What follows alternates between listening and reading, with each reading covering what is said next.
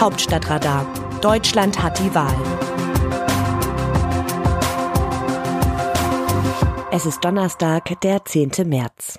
Wenn ich gelegentlich auf der Pressetribüne im Reichstagsgebäude unter der großen Glaskuppel sitze, bin ich jedes Mal aufs Neue erstaunt und angewidert über das Benehmen der AfD-Abgeordneten.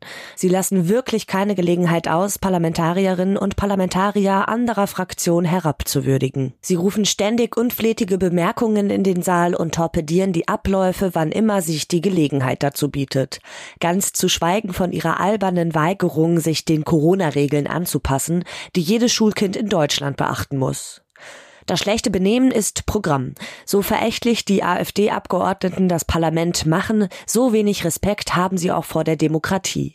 Und so wie sich das Bundestagspräsidium mit Ordnungsrufen und Bußgeldern gegen das Gepöbel der AfDler durchsetzt, so konsequent muss der Staat auch dort sein, wo die AfD die Axt an das demokratische System setzt. Das Urteil des Kölner Verwaltungsgerichts, wonach der Verfassungsschutz die AfD bundesweit als Verdachtsfall beobachten darf, ist ein Segen für das Prinzip der wehrhaften Demokratie. Als Verdachtsfall darf eingestuft werden, wer hinreichend gewichtige tatsächliche Anhaltspunkte für verfassungsfeindliche Bestrebungen gibt.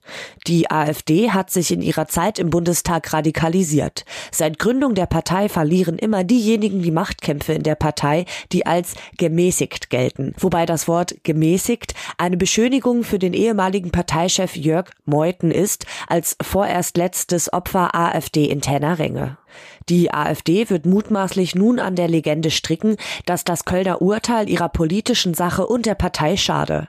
Allerdings hat der Niedergang der Rechtspopulisten längst vor diesem Urteil eingesetzt.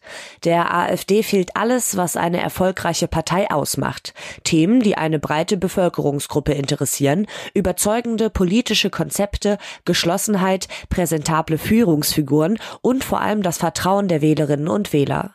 Schon vor dem Kölner Richterspruch ist die AfD AfD auf sieben Prozent abgerutscht. Nun möge der Verfassungsschutz einen guten Job machen und jene Strukturen und Personen in der AfD dekovieren, die der freiheitlich-demokratischen Grundordnung entgegenstehen. Wenn man darauf schaut, wie verzweifelt die Ukraine ihre noch junge Pflanze der Demokratie gegen Russland zu verteidigen versucht, dann sollte man hierzulande alle Sinne beieinander haben, den Anfängen einer Demontage von Demokratie und Freiheit zu wehren.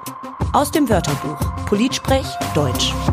Ein Drittel unserer Ölimporte kommt aus Russland. Wenn wir die sofort einstellen würden, dann werden wir in den nächsten Tagen uns in Deutschland nicht mehr fortbewegen können. Annalena Baerbock, Außenministerin. Die Grünen stehen angesichts des Boykotts von russischem Öl durch die Amerikaner unter Druck. Seit wann müssen sich ausgerechnet die deutschen Grünen von einem amerikanischen Präsidenten vormachen lassen, wie man moralisch korrekt einen globalen Aggressor in die Schranken weist? Nun ist Außenministerin Annalena Baerbock eine Realpolitikerin, die weiß, dass bei aller Solidarität für die Ukraine eine Mehrheit im Land es wohl nicht aushalten wird, wenn es an den Zapfsäulen keinen Sprit mehr gibt oder dieser für einen Großteil der der Bevölkerung unerschwinglich wird. Wie sehen die Demoskopen die Stimmung im Land? Überraschend ist der Befund nicht. Putins Krieg gegen die Ukraine ist inzwischen das mit Abstand wichtigste Thema für die Deutschen. Das Meinungsforschungsinstitut Forsa hat ermittelt, dass sich 86 Prozent mit ihren Familienangehörigen und 77 Prozent mit Freunden und Bekannten darüber unterhalten haben. Anders als bei Corona habe es keine kontroversen Diskussionen gegeben. Man sei sich in der Beurteilung und Wertung der Situation weitgehend einig, schreibt Institutsleiter Manfred Güllner in seinem Wochenbericht. Etwa drei Viertel der Wahlberechtigten fürchten, dass es zu einem langen Krieg kommen wird. Dass sich der Krieg auf eine Auseinandersetzung zwischen Russland und der NATO ausweiten könnte, fürchten mit 56 Prozent mehr als die Hälfte. In der Sonntagsfrage hat sich die SPD wieder an der Union vorbeigeschoben. Das Autorenteam dieses Newsletters meldet sich am Samstag wieder. Dann berichtet meine Kollegin Christina Dunz. Text Eva Quadbeck, am Mikrofon Alice Meck.